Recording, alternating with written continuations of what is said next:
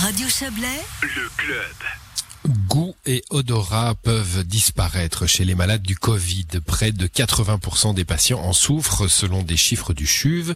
Une problématique qui touche donc beaucoup de malades et pour certains de manière durable. Écoutez les explications de notre confrère de RTN, David Sanchez.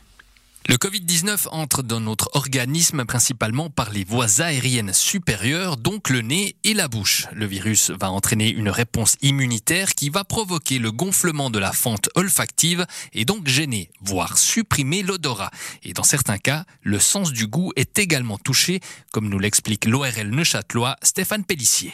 Il s'agit d'un virus qui est en partie neurotrope, c'est-à-dire en fait qui peut après aller grimper depuis en fait les pacodes au niveau de diverses aires cérébrales, comme d'autres virus d'ailleurs, c'est un phénomène qui est bien connu, et entre autres au niveau des aires qui gèrent le goût.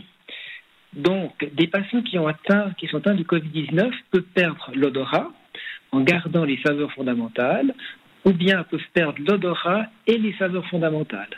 La perte du goût et de l'odorat peut couper l'appétit, ce qui peut conduire à un affaiblissement de la personne malade. Elle peut aussi s'accompagner d'un sentiment de frustration qui peut avoir un impact sur le moral. On écoute les conseils de la diététicienne Séverine Chedel qui répond à Sarah Massy sur le sujet c'est là qu'on voit que le, plaisir de manger passe justement par tous les sens. Hein. Donc on va essayer peut-être de faire aller d'autres sens, de mettre en avant d'autres sens, comme le l'ouïe par exemple, avec des choses qui craquent, avec des choses qui croquent euh, dans la bouche, la vue, en mettant en avant aussi peut-être des repas colorés, des repas qui nous plaisent, en mettant en avant ces autres sens pour contrer euh, ceux qu'on a perdus. Quel conseil est-ce que vous pourriez donner pour euh, éviter qu'on oublie de manger euh, cette sensation de faim si on l'a plus? Alors cette sensation de faim, elle va peut-être aussi diminuer lors de la maladie parce qu'on bouge moins, on est moins actif, donc on a moins besoin.